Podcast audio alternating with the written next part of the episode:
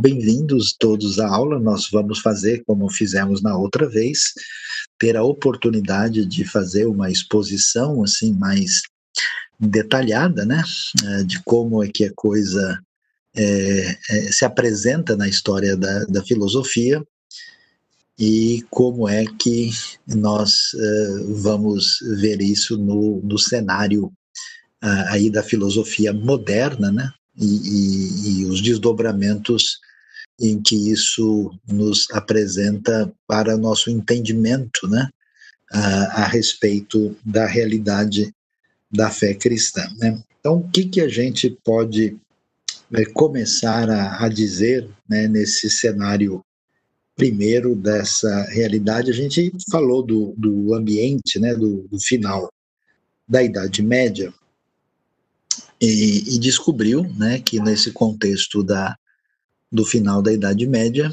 é, nós vamos ter na escolástica um caminho crescente né, do predomínio uh, cada vez maior do papel uh, da razão, né, o pensamento de Tomás de Aquino deixou claro isso, né, uh, como é que a, a realidade da razão é, vai ganhando um nível maior é, de autonomia.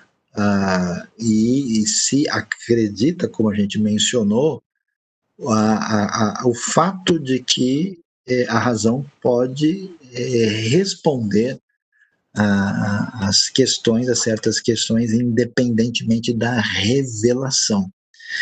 Olhando então para esse cenário, então a gente tem o pano de fundo que dá origem né, a, a, a questão da filosofia moderna propriamente dita, né? E então vamos começar aí é, ver, né? A gente observa a filosofia moderna, então vai ter é, origem, né? Tem o seu, seu lugar no cenário é, europeu a partir do, do final do século XV, começo do século XVI, né? E aí a gente tem todo um ambiente de mudança de característica cultural, né? Uh, onde vai surgir né, o, o, renascimento italiano né, e a reforma protestante. Né, o renascimento italiano, um movimento de retorno a, ao mundo grego antigo, né, até se falava muito de Protágoras, né, uh, e a reforma protestante propriamente dita, que também representa um, um, um caminho que a gente chama de um desdobramento de oposição à, à realidade é, do do mundo medieval. O mundo medieval estava, digamos assim, sendo confrontados né, nesse momento. Né? Ah, e aí, o que, que a gente vai é, descobrir né, é nesse contexto é que vai se delinear o que a gente vai chamar ah, de racionalismo. O racionalismo, portanto, vai ser um, um, um contexto de novos desdobramentos de uh, filosóficos né, que vão se apresentar nesse momento. E, e a questão é, é, a seguinte: lembra que na filosofia antiga, clássica e medieval, toda a discussão envolve aquilo que é, é o principal problema, né, que vai que vai trazer essa aproximação do, do, do, contexto cristão com o pensamento clássico que vai se desdobrar na Idade Média, é a questão da metafísica, né? Existe uma realidade além da natureza que é a razão de ser daquilo que nós temos à nossa disposição. Quando a gente chega no mundo aí da chamada filosofia moderna, com as, as mudanças e as transformações do novo ambiente cultural, nós vamos ter o que a gente chama que o problema metafísico, ele, ele sai de cena, ele desaparece, né? ele não é mais a realidade uh, que acaba tendo a preponderância. O que a gente tem nesse momento é agora a questão gnosiológica, ou seja, a pergunta é sobre o conhecimento. Como é que nós temos acesso ao conhecimento? Nesse novo ambiente agora, uh, de ocaso do, do mundo medieval, né? Lembre-se que tá, o mundo está em polvorosa, né? Uma série de movimentos de questionamento né, sobre a realidade eh, estão presentes, né? E nesse eh, contexto ah, acontece a queda de Constantinopla, a Europa está ah, ameaçada aí pelo crescimento do Império Otomano, né? Ah, Centro-norte da Europa nós temos a, a, o triunfo crescente da reforma, ou seja, o, o edifício medieval está tá decaindo, né? E aí, nesse momento, você vai ver a razão e, e a visão antropocêntrica recebendo um destaque cada vez maior. Portanto, o que, que a gente pode observar aí, né? Uh, fazendo um quadro de resumo assim bastante útil e válido para nós, né? Vale a pena uh, olhar aquilo que nós temos aí apresentados nesse momento aí com a questão do dos antecedentes, né? Você tem aí o, o Renascimento italiano né, com as ideias humanistas, antropocêntricas, mecanicistas, né, que uh, começam a ter espaço com força no século XVI, né? As mudanças político-econômicas e religiosas com a Reforma e aí nós temos um pequeno resumo que a gente vai olhar com mais atenção é quando surge o que é pra, propriamente o que a gente chama de uma uh, escola racionalista, que é ah, o destaque de Descartes, né? quando Descartes, René Descartes, o filósofo francês que é o considerado o fundador do, do racionalismo, né? a metafísica, o problema metafísico é descartado, ele não entra mais no cenário, pode ser que isso seja vamos dizer, assunto da fé, da teologia, mas a filosofia não vai discutir isso, né? E importa aí a questão do conhecimento, propriamente dito, e da metodologia adequada uh, para a filosofia nesse sentido. Né? E aí, como o, a, a, grande questão encaminhada aí é da razão, o fundamento disso, a fundamentação, vai ser uma fundamentação nas matemáticas, né? de modo que o que vai se entender é que o conhecimento válido é o racional, né? que não está aí numa situação de é, ser ameaçado pelos sentidos. É, é o conhecimento baseado no que é chamado de inatismo. Né?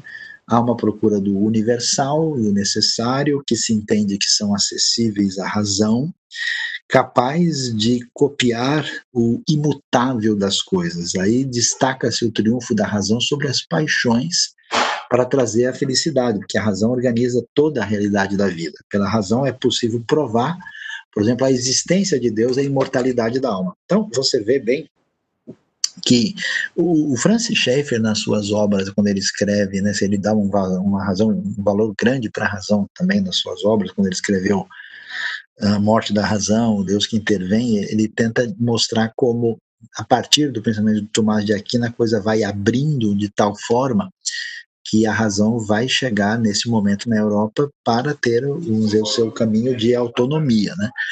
Aí nós temos o, na sequência Baruch Spinoza, que é o Benedito Spinoza, né, que, aliás, pouca gente sabe, é um filósofo é, judeu português, né, que nesse é, ambiente é, ele é, vai desenvolver um racionalismo um pouco mais dualista, né? Ele tem um, uma proposta assim, até por isso que ele foi, é, vamos dizer, excluído, né, da, pelo, pelo, pelo, pelos rabinos da comunidade religiosa judaica. Ele entendia que Deus se confundia com o mundo na direção de um pensamento meio panteísta, era um filósofo racionalista também. Quando os, os os judeus portugueses acabaram saindo, sendo expulsos, né, diante da intolerância religiosa aí do século XVI, Spinoza foi um dos que foi para a Holanda, né? Ah, alguns outros filósofos importantes, Malebranche e Leibniz, Leibniz muito famoso, Gottfried Leibniz, escreveu inclusive uma obra importante sobre Teodiceia, né? E teve assim uma espécie de uh, paralelo, assim, meio quase que concorrente do próprio Isaac Newton, né? Do outro lado surge o que é chamado na escola empirista, com o famoso Francis Bacon, uma escola inglesa. Né? Veja que a coisa se desdobra principalmente na França e na Inglaterra, né? que de certa forma estavam aí num momento de, de relativa melhor organização política, e contra a visão racionalista, eh, a filosofia inglesa, né, começando com Francis Bacon, vai se fundamentar tudo na experiência. Né? Ou seja, como é que a gente pode chegar a leis universais partindo da experiência sensível? Essa é a proposta do empirismo. Né? Bacon a gente vai olhar com mais detalhes, é o é a grande referência, né? Você já pode aí pensar, né, uh, sobre é, é, essa distinção que vai marcar, inclusive, a, distinção histórica cultural na própria Europa, né? E depois surge uma pessoa muito importante, chamada John Locke, já no século XVII, né? Que vai afirmar que a mente é uma tábula rasa, nada há nela que não tenha passado aí, né, que não tenha os dados da experiência, né? E mais tarde, outros filósofos que têm, inclusive, alguns importância política, como o, o Locke teve, Thomas Hobbes, né, Berkeley e David Hume, que vai ser um, uh, um cético propriamente dito, e aí a gente vai ver uh, nessa perspectiva aí não há nenhum espaço para as ideias uh, inatistas, né, as ideias ligadas ao, ao enfoque racionalista. Então, vamos olhar de perto propriamente dito é o, o racionalismo. Isso é importante demais para a gente, por quê? A gente vai entender né, como, no, no, até o contexto medieval, as relações entre razão e fé ainda são relações de mútua conversa, de tentativa de é, definir o que a gente chama de uma relação de interdependência. Né? Com o momento europeu agora a partir uh, desse contexto do final do século XVI, começo do século XVII, aí a gente vai ter o triunfo do racionalismo que vai configurar a Europa moderna e que vai então semear um, um distanciamento, né, uma, uma conversa de primeiro de isolamento e depois de oposição entre aquilo que na, no contexto medieval era, era questão de conversa entre, entre fé e razão. Então o racionalismo vai entender, essa que é a questão, a razão como o único instrumento adequado ao conhecimento verdadeiro. É pela razão que temos acesso às ideias normativas e os princípios por meio dos quais a gente pode, de fato, conhecer. Né? Então a pergunta é: uh, como é que eu tenho acesso a um conhecimento verdadeiro? De onde vem? Como é que eu posso legitimar esse conhecimento, saber que ele, de fato, né, essa ideia de, de, de correspondência, né, que, que, que define se um conhecimento é verdadeiro ou não, e aí a, a gente vai ver e retoma aquilo que nós já mencionamos anteriormente, né, uh, que uh, é defendido aqui o conceito de ideias inatas, né, quer dizer, no fundo, no fundo, o racionalismo, como a gente já mencionou, é, a semelhança do que aconteceu no pensamento agostiniano é, de certa forma, uma reedição uh, aí em certos aspectos do pensamento de Platão, né? Lembra lá da, da reminiscência das ideias, né, que existia no platonismo?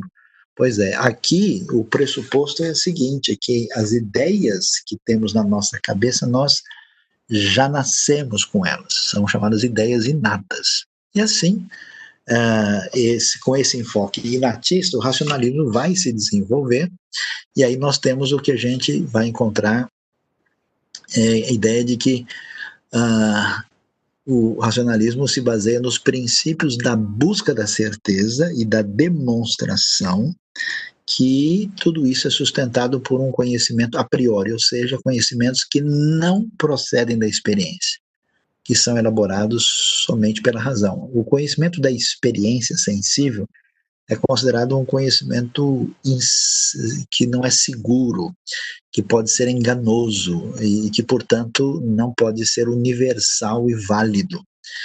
E, a, o, consequentemente, o que se pensa que a razão produz os conhecimentos que são universalmente válidos e logicamente coerentes.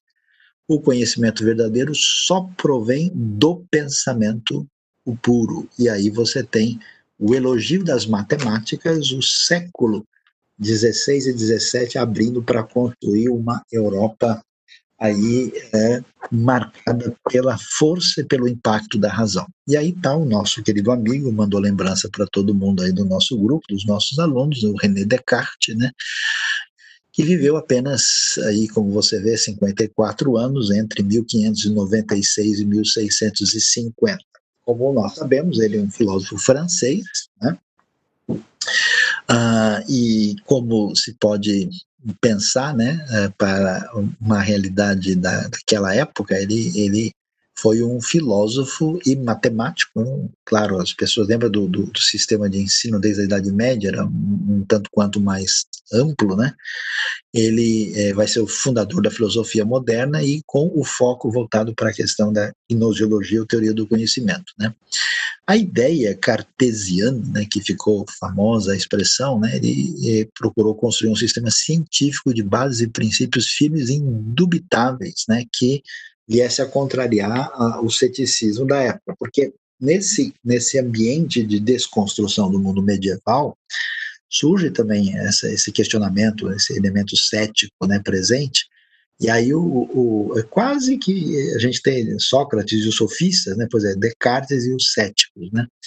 E aí ele se inspira no modelo das matemáticas, que começam a entrar num processo de né, é, retomada, né? Lembre-se que é, é, a, a, redescoberta de muita coisa do, dos gregos, né, em termos também de elementos que têm decorrências científicas, né, a invenção da imprensa de, de Gutenberg, tudo isso favorece um clima de busca, né, de, de, de, de ideias, de conceitos, de, de algum tipo de entendimento mais uh, científico do mundo, né. É, ele entende então que a ciência devia ter um fundamento metafísico a partir do qual os demais conhecimentos serão deduzidos com rigor e ordem. Então, quer dizer, a base né, da ciência, o modelo que pudesse garantir, deveria vir das matemáticas. Descartes foi alguém que é, acabou é, pegando uma doença pulmonar forte no inverno na Suécia, em 1650. Segundo os historiadores, ele dava aula eh, para a rainha da Suécia e acabou falecendo apenas com 54 anos de idade. Pois é.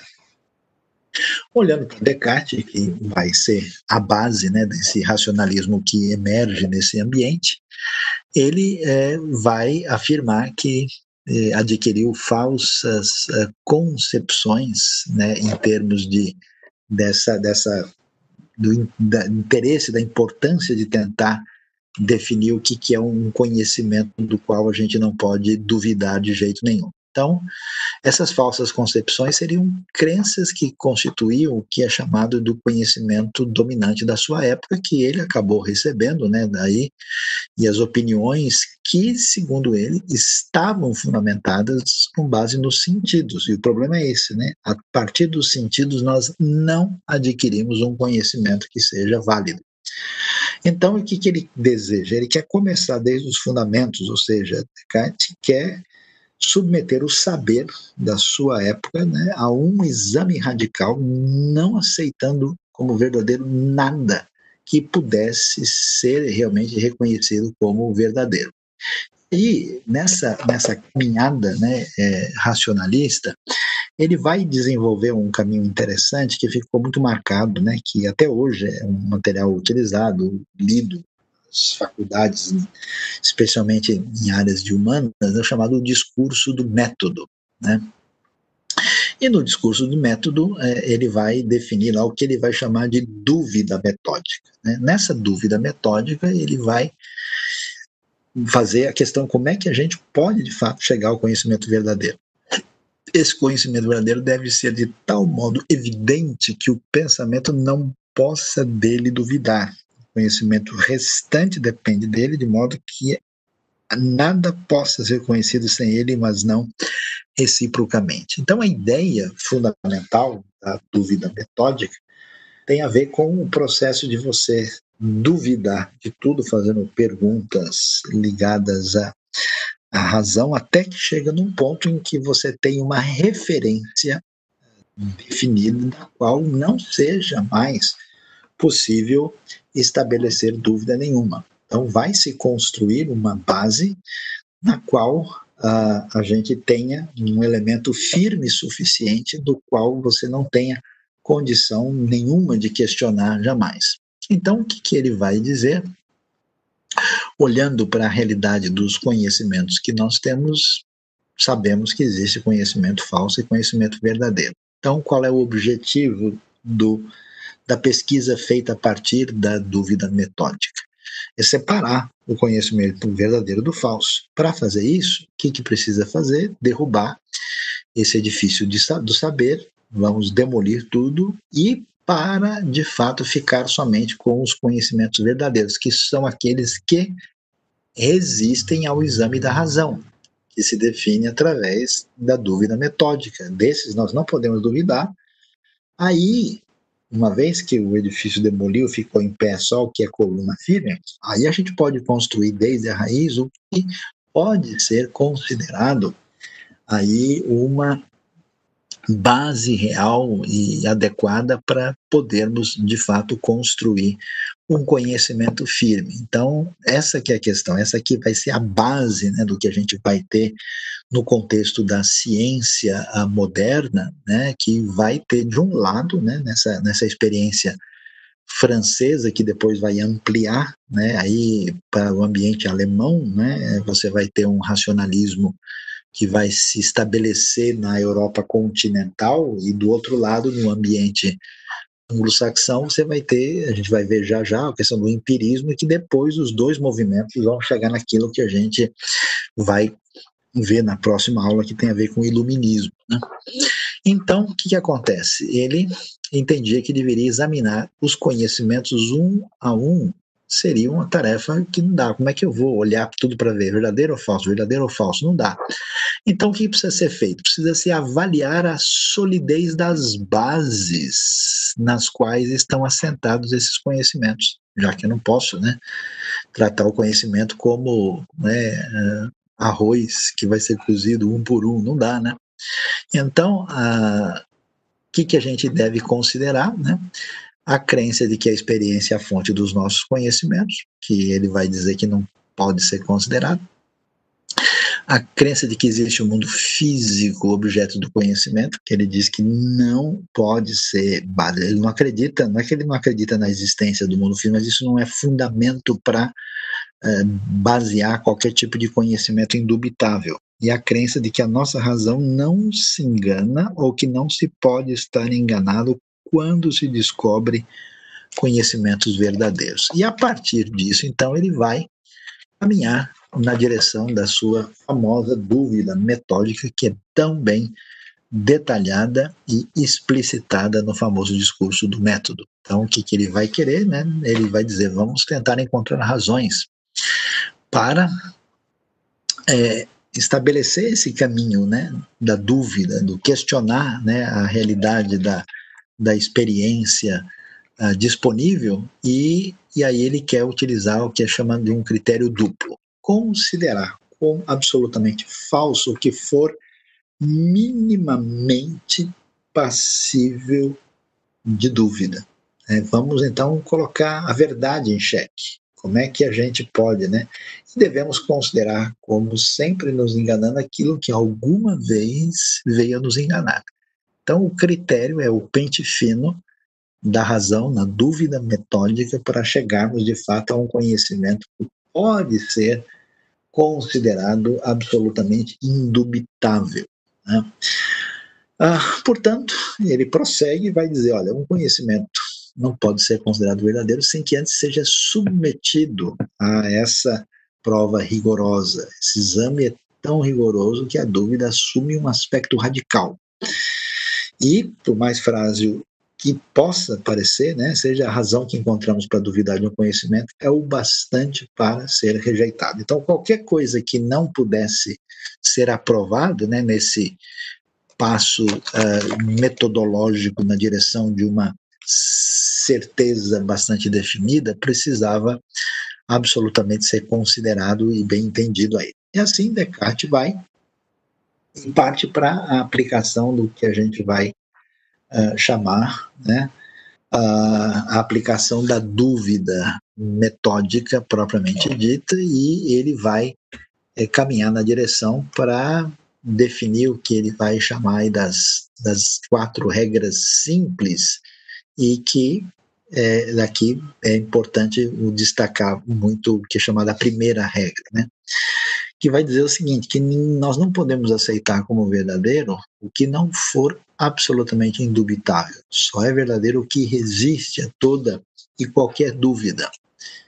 Sim, ele caminha nessa é, direção, dizendo, né, mais uma vez, enfatizando os sentidos não são fontes de seguras de conhecimento, a razão para acreditar que o mundo físico é uma ilusão. Ele até discute, assim, por exemplo, que a gente sonha e depois a gente acorda e depois a gente mistura o que, que a gente sonhou e o que a gente viu, e, consequentemente, é, nós não temos certeza o que, que é, o que, que deixa de ser, dizendo que a gente está numa situação de muita possível confusão sobre o assunto. Então, não, não, não pode se entender como isso sendo uma fonte de, de conhecimento seguro. E a razão para acreditar que o nosso entendimento confunde o verdadeiro com o falso. Exatamente sobre isso. Então, portanto, ele fica obcecado né, para, de fato, chegar a um ponto de partida em que seja possível, de fato, ter uma espécie de certeza absoluta a partir dessa chamada dúvida metódica. Né?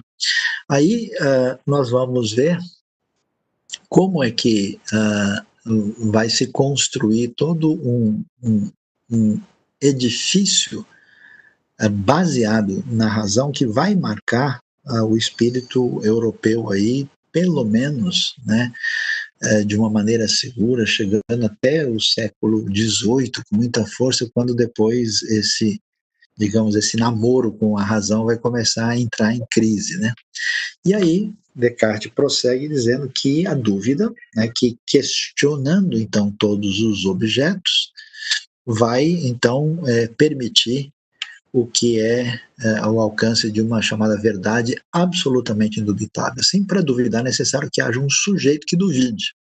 Não dá para ter dúvida se não tem alguém duvidando, ou seja, a dúvida é um ato do pensamento que só é possível se houver um sujeito que a realize. Assim, então vai surgir a famosa frase cartesiana, célebre afirmação, que ele diz, né, cogito ergo sum, penso logo existo, essa é a verdade indubitável da qual deve partir todo o conhecimento. E é exatamente com base nessa declaração é que vai se formar a, a, a Europa moderna, em termos de pensamento, e que a gente tenha o que a gente chama de uma desconexão com o antigo pensamento medieval.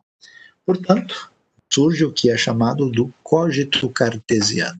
Cogito ergo sum, né? Esse cogito vai funcionar como a verdadeira base, a referência da verdade, né? Serão então a partir daí verdadeiros todos os conhecimentos que são tão claros e distintos como esse primeiro conhecimento. Ah, a essência do sujeito que duvida é uma substância que é visto claramente como pensante, e aí Descartes chama essa substância pensante, que é a base né, desse sujeito cognoscente, como alma. Então veja que a partir daí tudo aquilo que envolve a questão propriamente metafísica, discussão sobre o ser, tudo isso entra num caminho de abandono, né? E aí nasce esse novo enfoque que vai marcar a época. E a alma vai ser vista como distinta do corpo, porque se entende que ela não precisa do corpo para existir, e o cogito vai corresponder ao grau zero do conhecimento, né, no que diz respeito aos objetos físicos inteligíveis, e vai ser a afirmação da existência de um ser que, apesar de ser um ser pensante, de ser devidamente fundamentado, é descrito como um ser que é imperfeito. Aí que vamos ver, e aí a discussão é interessante, né? Porque como é que se pensa né, sobre é, isso com a existência de Deus? Né? Os, os, os estudiosos falam muito, é, Será que o Descartes de fato acreditava em Deus? Não, ele só fazia de conta que acreditava. Não, não é bem assim. É, a questão está em aberto, mas de alguma maneira acreditava. Porque lembre-se que os antigos filósofos gregos também trabalhavam com a ideia de Deus. Mas a pergunta é: essa ideia de Deus que eles têm é uma ideia que faz sentido no contexto da revelação cristã ou não? Como é que se pensa isso, né? O raciocínio dele é o seguinte: bom, como eu estou duvidando, então, por definição, está claro que eu não sou um ser que tem acesso ao conhecimento pleno de maneira nítida e clara, então eu sou imperfeito. Mas como é que eu posso afirmar que duvidar é de fato uma imperfeição? Posso afirmar, pois sei que, em que consiste a perfeição e, por comparação desta com as qualidades que possuo, posso concluir que duvido e não conheço tudo. Portanto, eu sou imperfeito. No entanto, uma coisa é clara: nós temos uma ideia inata na nossa cabeça, que já está lá, que é a ideia de perfeição. E de onde veio essa ideia de um ser perfeito? Né? A ideia de um ser perfeito que aparece lá ela está é, conosco, portanto a gente entende isso deriva ainda um pouco né, da, daquele argumento da perfeição que vem lá de Tomás de Aquino na Idade Média. Como só o que é perfeito pode ser a causa da ideia de perfeito, podemos concluir que Deus existe. Ah, aí ele vai prosseguir, chega no que é chamado de terceiro nível da dúvida, é quando Descartes vai apresentar aí o que é chamado de uma suspeita sobre o fato de, apesar de eu ter um ser perfeito que é Deus, quem sabe eu posso estar tá caindo numa situação meio complicada, porque de repente eu estou diante de um Deus enganador nesse momento, um Deus que poderia estar uh, me encaminhando de uma maneira indevida. E aí, como é que eu vou resolver essa situação, né? Já que, uma vez que está provada a existência de Deus, mas não está uh, provado que ele pode estar, tá, de alguma maneira, querendo me enganar. Mas ele vai prosseguir dizendo, mas essa suspeita não faz o mínimo sentido. Por quê? Porque a, a ideia, aí de novo a ideia inata, o próprio conceito de Deus pressupõe onipotência e perfeição. Enganar não é uma coisa que bate muito bem com Deus, é um sinônimo de fraqueza. Só a fraqueza e a imperfeição pode nos levar a, a usar a mentira como um caminho. Portanto, Deus, vai dizer Descartes, não pode ser enganador de jeito nenhum.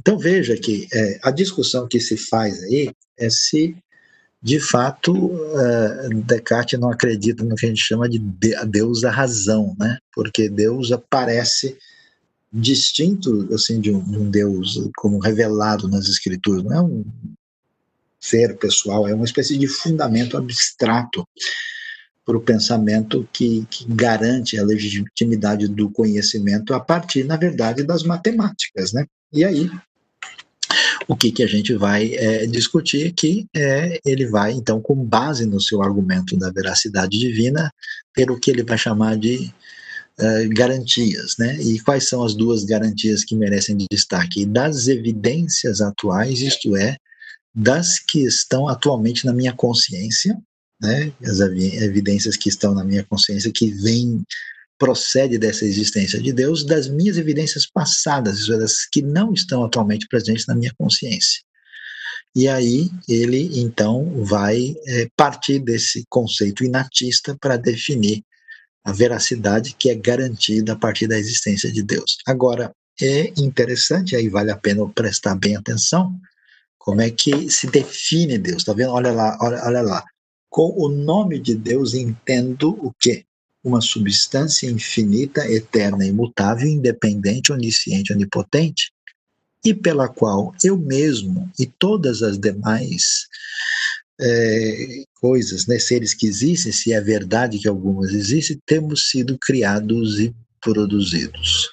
Então você vê que é um conceito um tanto quanto abstrato, substância infinita, imutável, independente, onisciente, onipotente, e que vai ser o fundamento da razão, que é a base do conhecimento que precisa ser legitimado para saber se eu posso de fato construir um edifício que me permita chegar a um conhecimento que eu vou uh, defini-lo como realmente eh, verdadeiro.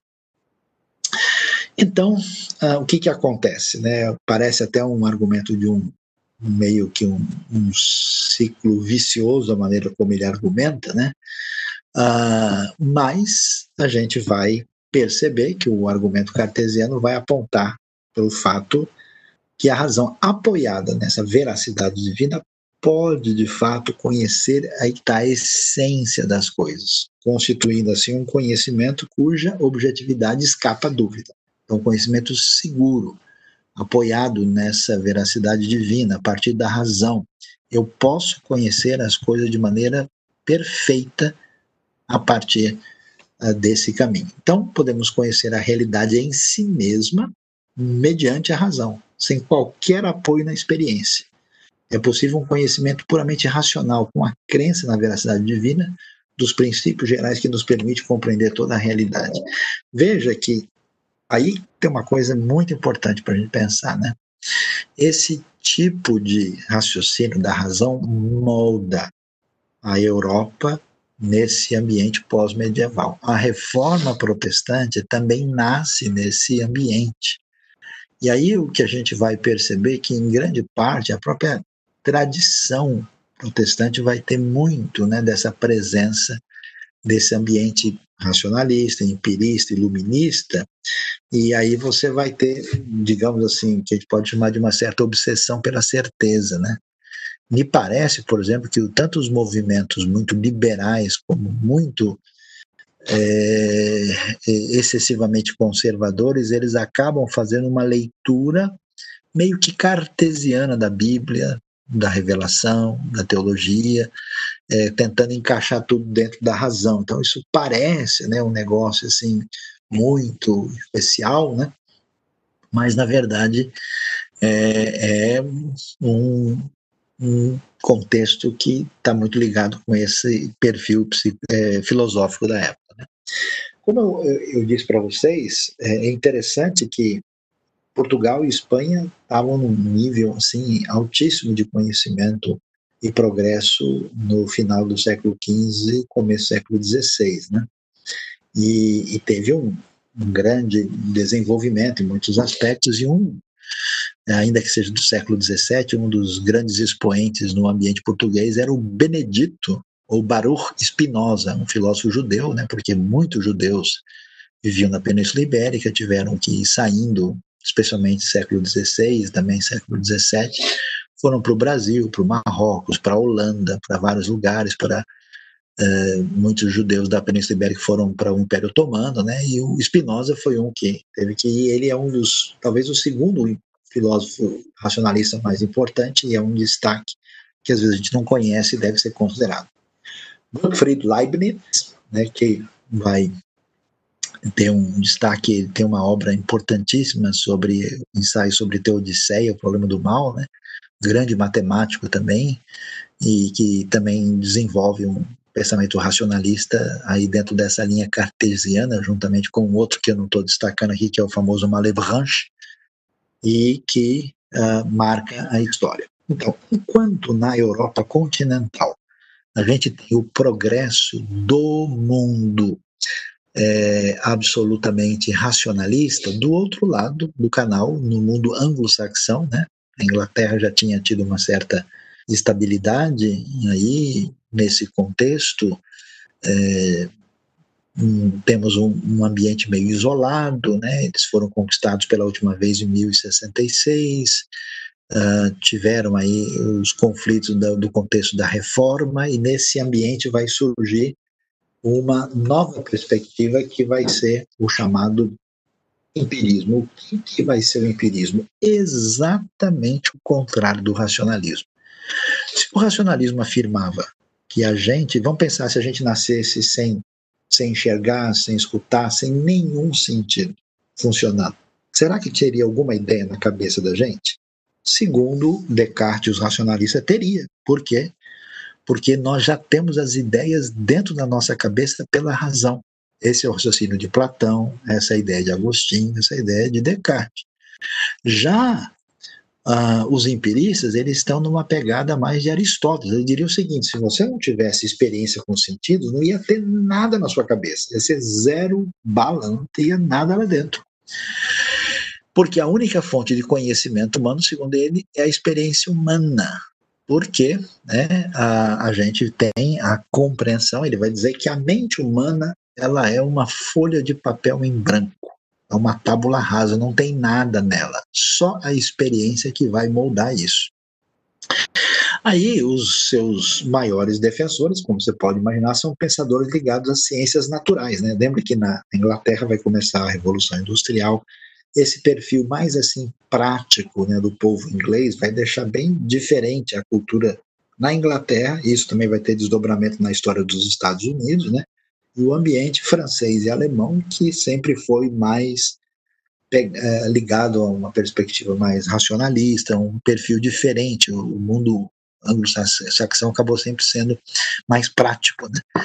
Pois aí a, a, experiência tem um papel preponderante nesse contexto. John Locke foi um foi, foi o fundador moderno dessa postura e ele que vai afirmar né, que a mente é um papel em branco e que tudo que existe nela vem da, da experiência e afirma categoricamente que não existe nenhum conhecimento inato. Mais tarde, alguns outros, uh, Stuart Mill, David Hume, vão seguir a mesma linha de pensamento, né, negando qualquer proposição a priori. Até mesmo as leis básicas do pensamento que nós temos são resultado, na verdade, de experiências de outrora. Na cabeça, originalmente, não tem absolutamente nada. O Francis Bacon, os seus amiguinhos mais próximos chamariam de Chico Toicinho, né, pelo nome aí, a gente vai ver, ele vai nascer em 1561, né, uh, e teve uma carreira diplomática, né, que começa logo cedo, né, em 1577, vai alcançar aí um posição né, bastante é, elevada, né, e vai é, falecer com 65 anos, né, em 1626, terminando aí uh, os seus dias sempre pesquisando a partir da realidade daquilo que tinha sido a ênfase da sua filosofia, que é exatamente a questão do, do empirismo, né. Uh, ele tinha um negócio que era chamado um plano de grande instauração, né, que compreendia aí seis partes, e ele acabou realizando somente uma segunda parte que envolvia a metodologia que foi empregada e que ficou muito famoso pela sua obra que foi chamada Novum Organum, que marca a história de uma maneira muito significativa, né? E é, a metodologia é exposta lá, né? O objetivo de Bacon era então uh, pretendia ter um que um verdadeiro e extraordinário progresso do saber. Então, ele vai se aproximar dos outros filósofos posteriores, como John Locke, por exemplo, né? que chamariam propriedades primárias da matéria por oposição às qualidades secundárias, né? assim tentando é, numa perspectiva próxima da visão aristotélica, né, a partir de um conhecimento que vem com a relação direta da experiência com a matéria. Na obra Nova Atlanta, a principal ideia é que a harmonia e o bem-estar dos homens repousam no controle científico alcançados né, da natureza e a consequente facilitação da vida em geral. Então, esse pessoal também entendia isso, né, que é, o uso do, dos elementos que pretendiam é, trazer uma, um conhecimento verdadeiro e seguro nos daria possibilidade de ter um controle sobre a natureza, né, é, de uma maneira que você teria uma ciência que mudaria a vida das pessoas, diferente de uma visão medieval, né, quando você tem uma visão uh, é muito clara é, de que as coisas, assim, o povo, de modo, modo geral, vive de uma maneira mística, né, é, num mundo ainda um tanto quanto mágico em vários aspectos, a coisa vai numa outra direção. Por isso que Francis Bacon vai assim iniciar o que a gente pode chamar do início do método indutivo na história europeia, como experiência que vai ser fundamento, inclusive, daquilo que vai ser a marca da ciência moderna. Né? Então você começa com o experimento, esse experimento é, permite a formulação de hipóteses, essas hipóteses devem ser caminhadas pela análise da repetição, elas são testadas enquanto hipóteses e até que se possa ter a formulação e generalização de leis que garantem que aquele experimento de fato é, foi devidamente analisado, né? Então, é, a, é por isso que a gente vai ver a questão da da Revolução Industrial na Inglaterra, né, esse, esse caminho uh, que vai nessa direção de um modo muito claro. Né. Uh, na mesma uh, linha, talvez de uma maneira até mais detalhada e significativa, nós temos a figura de John Locke, né, que é um filósofo já posterior, já do século XVII, né, e como era comum é, nesse é, contexto, você é, tem alguém que tinha formação em várias áreas. Né? John Locke formou-se em medicina, ele tinha bastante conhecimento na área de química e de teologia e de filosofia. Né? Ele que nasce em 1632. Né? E o que, que acontece? Claro, uma pessoa numa época dessa vai estudar o conhecimento anterior, ele não não se encaixou muito com a escolástica medieval e se voltou para o empirismo baconiano né, e também estudou racionalismo de Descartes e se torna um dos principais. Ele é o autor da famosa frase, né, a mente da tábula rasa. Locke escreveu muito, né, e é interessante que isso é uma coisa a gente boa de ver aqui, porque, veja, ainda que a gente possa dizer que o Descartes achou é, é, é, colocou Deus, na verdade, aquilo que é a razão, de qualquer maneira ele afirmaria a existência de Deus e não tinha uma, nenhuma proposta de oposição, de conflito com a ideia de fé. E no caso de Locke, ainda mais forte. Existe todo um argumento que se o Locke caminhou na direção de um ceticismo ou não, mas ele tinha convicções de fé, inclusive defendeu publicamente a inspiração verbal da Bíblia. Né? Então, uh, você, quando você hoje estuda num ambiente secular, essas questões dificilmente aparecem, né? O tanto de cientistas ou filósofos que tinham uma relação de proximidade uh, com as escrituras e com a fé cristã e com convicções muito firmes, né? Então, é, no pensamento de Locke, como um dos expoentes do, do empirismo, a gente vê que nada vem à mente sem ter passado pelos sentidos. Né? Locke também uh, vai afirmar né, que quando a gente nasce, nossa mente é um papel em branco que não tem nada, nenhuma ideia hum, absolutamente. E então ele enfatizava que os nossos sentidos constituem o que a única interface direta entre nós e a realidade externa. Portanto, todo conhecimento verdadeiro nosso vem da experiência sensível. Ele cria que o que nos dá direito à nossa propriedade é o trabalho que dedicamos a ela e depois a nossa liberdade de fazer o que quisermos com o que é nosso. Ele vai ser importante, é um assunto que eu não vou entrar aqui. Ele vai vai estar dentro do pensamento liberal né, na história política e econômica e e aqui é importante fazer essa pontuação também, né? Porque isso vai ajudar a configurar o ambiente uh, da economia que vai se desenvolver na Inglaterra e vai ter seu impacto na, na história ocidental, né, tanto na Europa como nas Américas. E aí, entendendo e estudando isso, o que, que a gente percebe?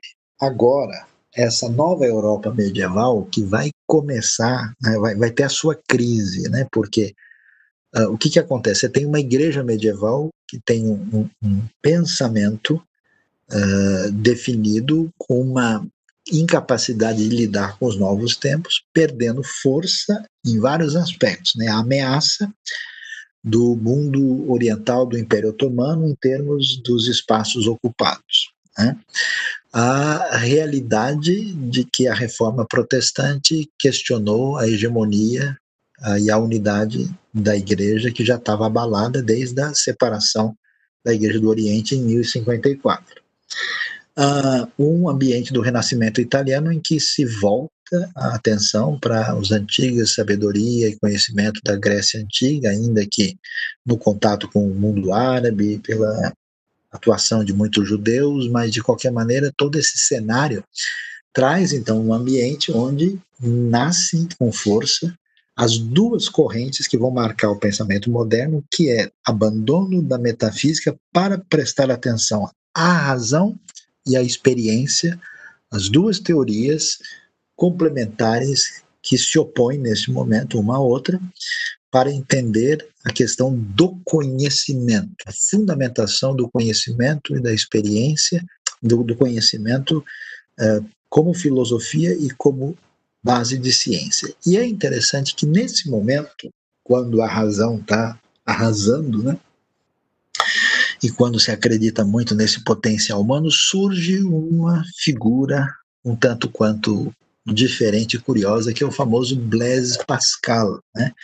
também francês, nascido em 1623, uma vida curta, que morre em 1662, menos de 40 anos de idade, e que vai destacar né, que o homem foi feito para pensar, toda a dignidade, todo o seu mérito, todo o seu dever é o pensamento, e Pascal vai ser uma das referências importantíssimas da história, porque ele foi um gênio uh, na área de física e de matemática. Né? É em Pascal que a gente vai ter uma invenção da máquina de calcular, né? que é a primeira aí que ele faz. Imagina, o homem viveu 39 anos, né? A gente conhece na matemática a história do triângulo de Pascal, o tratado das potências numéricas, a teoria das probabilidades, quer dizer, ele era um gênio de matemática e, consequentemente, de física. E uh, é em Pascal que a gente começa a abrir o caminho de questionamento em relação à hegemonia da razão. Né? É em Pascal que você vai abrir o que a gente chama de caminho de diversidade metodológica no Ocidente, porque existe o que a gente chama de divisão das áreas do conhecimento humano. O que, que nós vamos ver?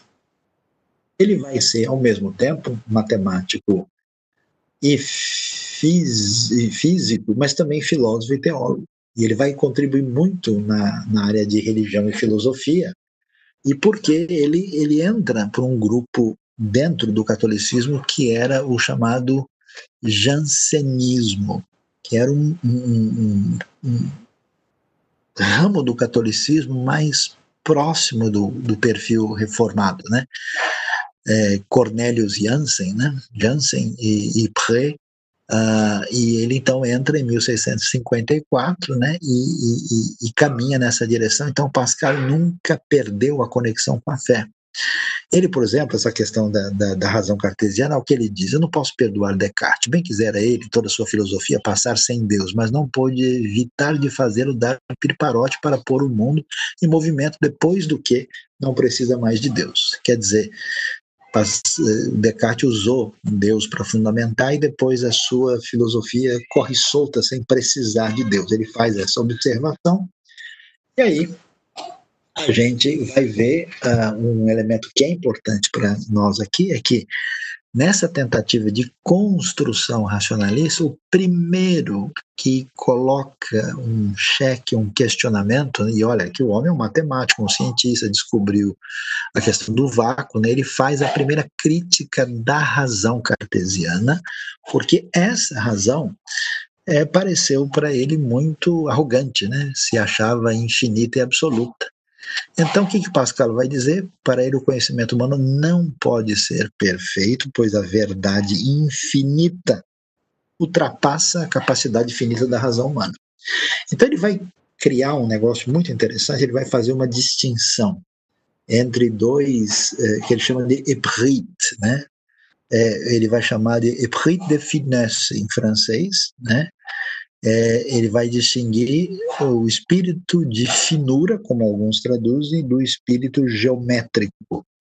O espírito de finura, o esprit de finesse, é a razão do coração, que é uma intuição direta, que não é racional e que permite conhecer muito além do que a dedução, que é o, a referência do método cartesiano, né? Os cartesianos são dedutivos e os empiristas são indutivos. Bacon e Locke, né? E aí Pascal diz, não, peraí pessoal, vocês estão confundindo as coisas, existe né, uma coisa é uma coisa, outra coisa é outra coisa, existe um outro jeito de conhecer, nesse jeito de conhecer, é, aí a razão não tem condição, não está habilitada para lidar com isso. Ele vai fazer isso porque a sua a postura né, é, é uma postura que é, acaba é, tendo é, possibilidades aí de entender a coisa de uma maneira a partir da conversa com a teologia também. O homem deve ser humilde e reconhecer seus limites racionais. E ele, claro, como um jansenita, né, que tem, em última instância, ligação com Agostinho, ensinou que nessa consciência dos limites da razão está a nobreza do homem. Reconhecer essa limitação que tem origem lá no pecado original e saber que apenas a graça divina poderá, com o auxílio do sobrenatural e com o concurso da vontade humana, nos restituir a grandeza anterior ao pecado, depende do esprit de finesse, que deve ser adaptado a cada indivíduo, uma vez que, como ele acentuou, somos uns diferentes dos outros. A importância de Pascal, do ponto de vista filosófico, é dupla. Uma é que ele estabelece os limites da razão, dizendo ó, a coisa que não cabe na caixa da razão, não não está aí. E que ele disse que dependendo do que a gente está tratando, você tem que ter um método diferente de abordagem. Não é a mesma coisa lidar com a razão para um tema e para outro tema. Então, você querer reduzir toda a realidade ao exame das matemáticas, né, e querer que isso seja dessa maneira, a coisa aí não tem como subsistir. Então ele vai prosseguir e vai dizer algo muito interessante, né? Ele eh, vai afirmar, né? Olha só, eu vou começar lendo embaixo primeiro, né? E é tão inútil e ridículo que a razão peça ao coração prova dos princípios primeiros para concordar com eles, quanto seria ridículo que o coração pedisse à razão um sentimento de todas as proposições que ela demonstra para recebê-los. Quer dizer, pessoal, não, não dá para misturar as estações. E para você ver como Pascal era um, um indivíduo, vamos dizer, de muita piedade e fé, olha o que ele afirma: sem Jesus Cristo, o homem permanece no vício e na miséria. Com Jesus Cristo, o homem está imune ao vício e à miséria. Nele está nossa virtude e toda a nossa felicidade. Fora dele há apenas vício, miséria, erros, trevas, morte e desespero convicção muito forte nos famosos, a obra dele, Pansês, né, os pensamentos. Eu nunca me lembro, nunca me esqueço, estava na universidade, eu estava lendo Pascal e tinha um pessoal assim muito secular que tinha uma relação muito negativa com a fé. Aí o pessoal me viu é, lendo Descartes, lendo Pascal, logo recebi uma bronca, falei que eu tinha que ler outras coisas, tá? Eu falei, poxa, aqui deve ter coisa interessante, senão o pessoal não tinha ficado tão nervoso, né? Mas aí o que, que Pascal ainda vai dizer? é que é, é, tão importante a gente destacar, né, é, como ele tinha, é, ele era é, uma expressão extraordinária em matemática, em física, um grande cientista, mas também é, tinha percepções teológicas, inclusive muito alinhadas ao que a gente vai ver, né, no próprio contexto da reforma que aparece nesse cenário. Ele diz: nascemos iníquos, quer dizer, somos pecadores desde o nascimento, né? Cada um tende a agradar a si mesmo e a tendência de agradar ao eu é o início, né, de toda a desordem. Que distância entre o conhecimento de Deus e o amor de Deus? O conhecimento de Deus sem a própria uh, miséria faz o que? O orgulho. O conhecimento da própria miséria sem o de Deus faz o que? O desespero é saber que você é miserável, você é, entra em desespero se você não tem a Deus. Se você conhece a Deus e não entende quem você é, você fica orgulhoso. O conhecimento de Jesus Cristo encontra-se no meio, porque nele encontramos Deus e nossa miséria. Olha que coisa só.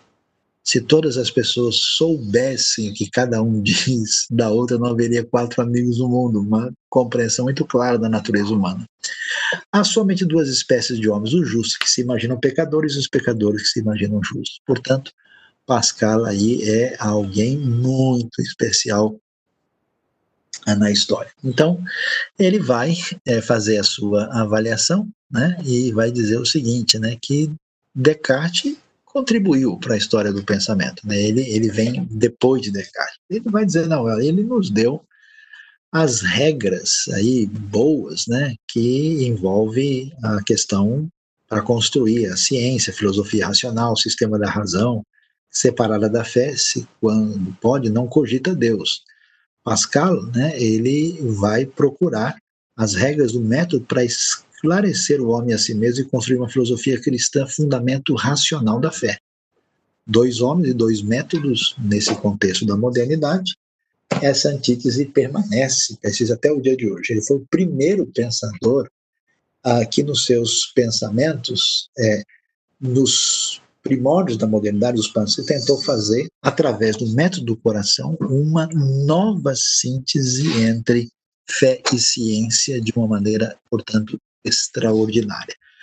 Então, diante desse cenário, a gente encerra aqui a nossa exposição e agora abrindo então o caminho, o espaço para termos uh, as nossas perguntas e interações diante desse contexto da realidade da, da Europa uh, moderna, né, com o surgimento das novas uh, filosofias e o contexto do racionalismo e abrindo um espaço aí para as perguntas que vão surgir nesse momento. Então, vamos estar aí preparados, podem apresentar. Eu queria, aqui já tem alguma coisa que chegou aí, né?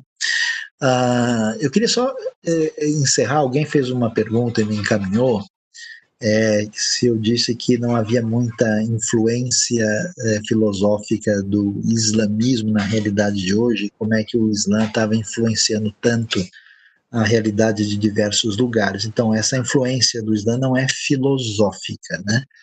Não existe assim uma filosofia uh, islamita propriamente dita é, que marque a realidade hoje. O que você tem é, na verdade, uma militância islâmica com uma série de fatores e de elementos, e, e, e não é que uh, exista propriamente uma filosofia que alcance os ambientes e as pessoas vão é, pensando daquela maneira. O que existe é crescimento vegetativo, é uma presença em certos ambientes e outro, outro tipo de método de crescimento que às vezes até é um método que envolve crescimento numérico, mas não crescimento real, né? porque você tem no mundo todo muito que a gente pode chamar de cristianismo e islamismo de verniz, onde as pessoas assim são né, é, é, é, superficialmente cristãs ou muçulmanas, mas na prática eles são animistas, continuam fazendo e vivendo um tipo de perspectiva que não corresponde. Então, não do ponto de vista filosófico, mas do ponto de vista de uma militância propriamente religiosa. O pessoal pediu, né? Quem está inscrito no curso propriamente dito, a gente vai mandar um material em PDF além do que nós mandamos aqui no, no, no nosso PowerPoint. Então você vai poder seguir, a gente vai encaminhar alguma coisa, pedir biogra bibliografia de Pascal, né? Uh, do indivíduo educação familiar pela escolar pergunta depois desse momento histórico, os filósofos, a separação entre fé e razão tem colocado o homem mais distante de Deus, pois o homem busca explicar tudo para a razão. O conhecimento é esse é, ou é diferente, né? Ah, olha, é o seguinte, nós estamos aqui estudando a parte é, que envolve diretamente a, a realidade da história da filosofia. Então a razão, ela adquiriu um espaço todo maior e especial, né? Mas a razão perdeu força. A gente vai ver, né? Depois que passa a época iluminista, a razão recebe uma espécie de checkmate, né? Da, da, é, da filosofia é, ocidental, né? Ah, e, consequentemente, como a razão é, é, perde força, nós temos outros elementos. Né? Eu diria que a, a, a razão recebeu uma influência muito forte, né, de, é, teve uma influência muito forte nesse ambiente e ela influenciou até mesmo a teologia, o mundo contemporâneo nessa oposição, mas, mas hoje o cenário está bastante diferente, bastante oposto. Hoje, por exemplo, no mundo pós-moderno, que a gente vai abordar até o final do nosso curso, você explicar que o elemento divino é racional, para muitas pessoas não, não, não tem é, elemento, porque o, o, enfoque é que a razão já foi colocada no seu devido lugar. Ninguém acha que ela vai explicar tudo. O problema do nosso mundo hoje é ser pouco racional. Né? Então, aí a, a questão é, vai numa outra direção. Em sua opinião, por que os filósofos não falam de um Deus pessoal? Bom, é, não falam até esse momento, né? porque é, a, a realidade desse momento é a realidade da descoberta ou da, da atenção dada à razão e à experiência. Depois que isso entra em crise, a gente vai ver, por exemplo, vamos estudar uma pessoa que nem Kierkegaard, né, um filósofo do século XIX, que viveu entre 1813 e 1855, Deus vai ser visto de modo profundamente pessoal, às vezes até quase que só pessoal e existencial. Então, o que existe é assim, no campo da amplitude da experiência humana, existe um selecionamento de uma característica e colocado aquilo ter as últimas consequências e aquilo se torna um pensamento dominante. Então pode ser racionalismo, pode ser empirismo, pode ser um historicismo, pode ser um existencialismo, né? Uh, nesse momento, realmente nós estamos debaixo aí de uma influência muito uh, platônica aristotélica e onde isso não tem é, atenção. A pergunta sobre Zaratustra ou Zoroastro pode ser uma referência do pensamento filosófico do mundo árabe? Não, porque ele é persa. E persa e árabe são coisas completamente diferentes. Os persas, eles têm, na verdade, uma, é, uma ligação mais com o mundo indo-europeu. Né? Os árabes são um povo semita. A língua, ali é tudo muito parecido, mas é tudo muito diferente, né?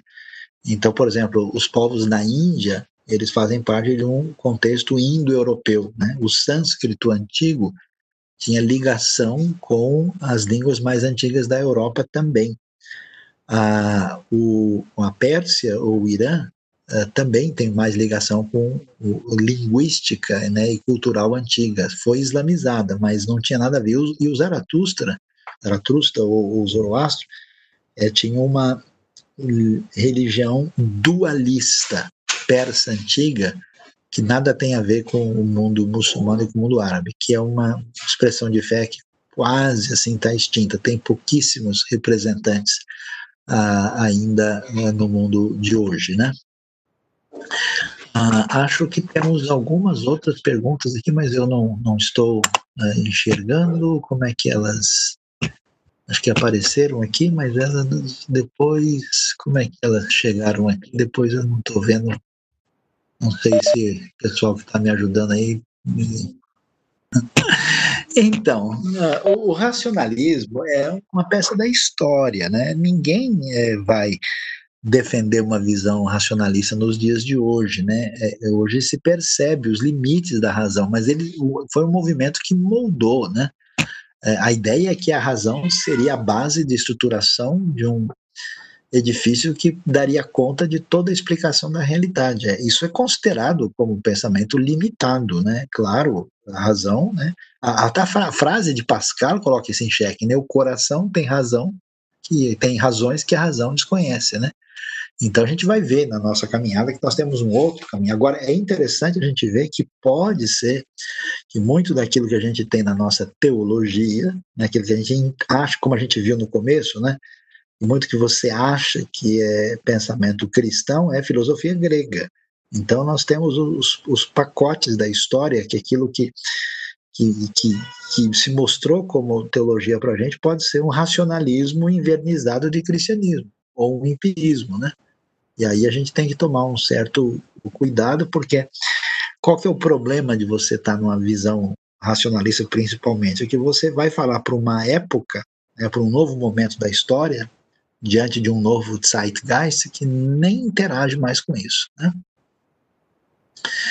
Como se pode ter no currículo escolar do nível médio noções de estudo de filósofo como esse, ou somente pode ser um assunto universitário? Veja, é, dá para ter no ensino médio, é, é só você é, definir a questão da dose. Né? A história do pensamento é muito importante porque ajuda as pessoas a raciocinarem, a pensarem, a refletirem, né? E aprenderem a questionar. Né? Então é útil. Agora, é claro, você pode ter um conhecimento básico fundamental e sem entrar num aprofundamento detalhado maior. Né? Uh, então, alguém me pergunta aqui sobre o, o Baruch Spinoza, né? Você tem é, algo relevante dele, né? O Spinoza uh, ele teve eh, uma. Ele não tem, digamos assim, uma grande. É, uma, uma, grande obra que marcou a, a história, né? É, ele, como Descartes, era uma pessoa também voltada para matemática, para um, um, grande conhecimento nesse sentido. E, e ele uh, vai para a Holanda, né, mas ele não, não, deixou assim uma referência. Ele escreveu, é, o que ele escreveu mais foi sobre ética, né, e um tratado teológico uh, político, né mas ele não, não, não, marca a história. Ele era um estudioso bom e ele entrou em conflito, né? Porque a comunidade judaica portuguesa ela mudou, né? Para Amsterdã. Você pode até hoje visitar Amsterdã, o Museu Judaico Português, né? E eles, que a Holanda se tornou o primeiro uh, estado secular da Europa, né? Uh, nesse contexto do século XVI, século XVII, né? E, e, aí, então, muita gente perseguida por razões religiosas ia para lá. Né? E a comunidade judaica foi em grande quantidade. Só que quando ele definiu né, o seu racionalismo, esse negócio de Deus como ser pensante e tal, ele chegou à conclusão não havia muita distinção entre Deus e, e o mundo, e caminhou na direção de uma espécie de visão panteísta. Né? E aí ele teve problemas. O, o rabinato Eunil excluiu ele. Tem uma carta da exclusão dele que é bem pesada. Vocês não falem com ele, não olhem, porque de fato ele foi tipo um herege né, dentro do judaísmo da época no contexto da Holanda. Mas ele não tem uma obra particular assim. Acho que o destaque maior seria na área de ética mesmo, fundamentada na razão. Ah, não sei se temos mais alguma outra pergunta, alguma outra questão aí que temos uh, uma pergunta aqui: é, o pensamento Descartes versus Pascal tinha cunho político ou foram convicções apenas pessoais em que Descartes não alcançou a fé? Uh, não, não, não tem desdobramento político, não. Uh, não. Não há nada. Nesse momento, você tem um caminho de busca né, de, de elementos eh, que envolvem o conhecimento na busca é, daquilo que vai se tornar a base da ciência, né?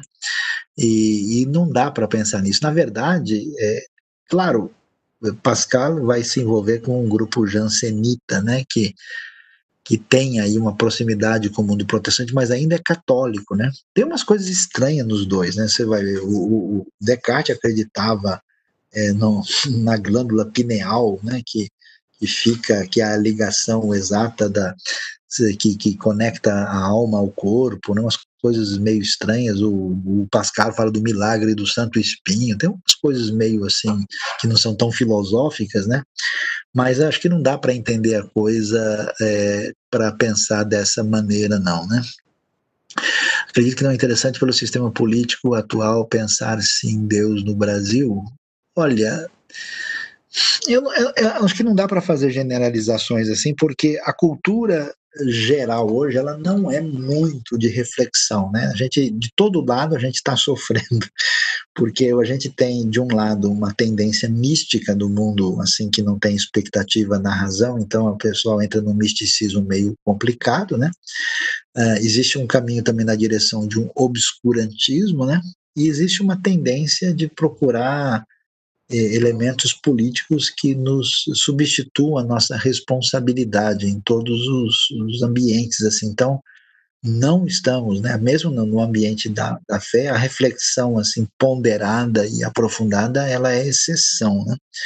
Então é um negócio meio difícil meio complicado aí que a gente precisa tomar cuidado né é, não é. O, o, alguns dos filósofos chegaram a acreditar na trindade. Veja, nesse momento, você está vendo, você, nós estamos no. Estou pensando nos filósofos modernos. Você está num ambiente é, pós-medieval, né? A base de todo o pensamento cristão, desde Nicéia e Calcedônia, é a trindade, né? Ela não se discute. Então, o que, que acontece? Parece que a maior parte dos filósofos desse momento acreditam sim. Daqui a pouco você vai ter gente batendo de frente, né? Porque essa semente racionalista empirista vai alimentar um questionamento, porque, por enquanto, eu acho que, que Descartes de fato fica com Deus de maneira meio artificial. Daqui a pouco chega um cara que nem o David Hume, que ele vai entrar numa postura cética mesmo. Daqui a pouco vão chegar iluministas, né? Que vão ter uma postura que bate de frente né, com, com a religião, até porque a religião institucional na história europeia ela fez muita bobagem, né? fez muita coisa absurda. Lembre-se que nós tivemos é, anos de guerra entre protestantes e católicos, né? Tivemos a Guerra dos 100 Anos, tivemos o massacre dos calvinistas na França, tivemos a, os conflitos sérios na Inglaterra, tivemos aí a, as guerras dos 30 anos na Alemanha, terminando com a paz de Westfália, e tudo isso é, gerou né, uma postura aí na, no final do século XVII, começo do século XVIII, de questionamento das coisas, né? E então, talvez acreditasse na sua maioria, e os que não talvez duvidasse, não iam sair dividindo e contando isso para muita gente, não, porque sabia que o resultado não ia ser o melhor, né? Mas aparentemente não, não é não é o assunto, né, de discussão da parte deles, né? É, pelo menos nós não temos registro nessa direção. Mas muito bem, temos mais alguma outra questão ou pergunta que a gente já está caminhando para o desfecho da nossa aula de hoje. Uh, e aí, aí a gente vai chegando, olha, mais perto da filosofia contemporânea, e tem muita coisa interessante aí que vale a pena a gente avaliar né, nesse contexto da, da história do pensamento aí.